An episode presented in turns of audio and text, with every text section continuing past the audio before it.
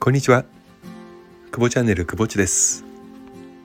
だいぶ春らしくなってきました。新生活、そして新学期。この4月から皆さんが迎えるものはどちらでしょうか？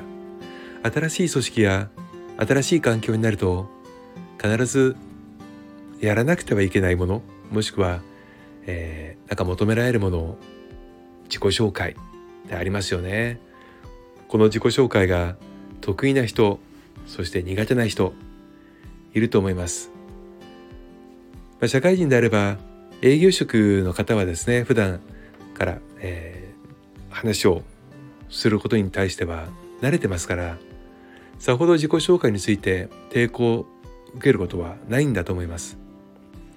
逆に抵抗なさすぎて話しすぎてしまったり受けを狙いすぎて滑ったりする人もたまに見受けますけどもこの自己紹介皆さんは TPO に応じて使い分けていますか？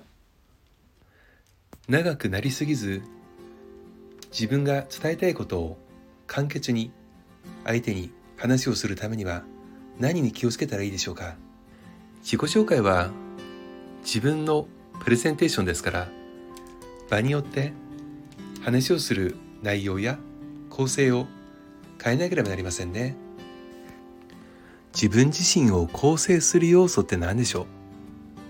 名前年齢居住地趣味職歴？まず自分自身をもっともっと客観的に知ること。それが自己紹介の第一歩ではないでしょうか。私がお勧めをしているのは M グラムというものです。えぜひ検索をしてみてください。100問ほどの質問に答えると自分自身が9つの特徴に表されます。この9つで自分が構成されているんだというふうに思うと自己紹介も少し楽になるのかなと思います。自己紹介にまつわるエピソード、もしくはご質問などありましたら、ぜひお寄せください。それではまた。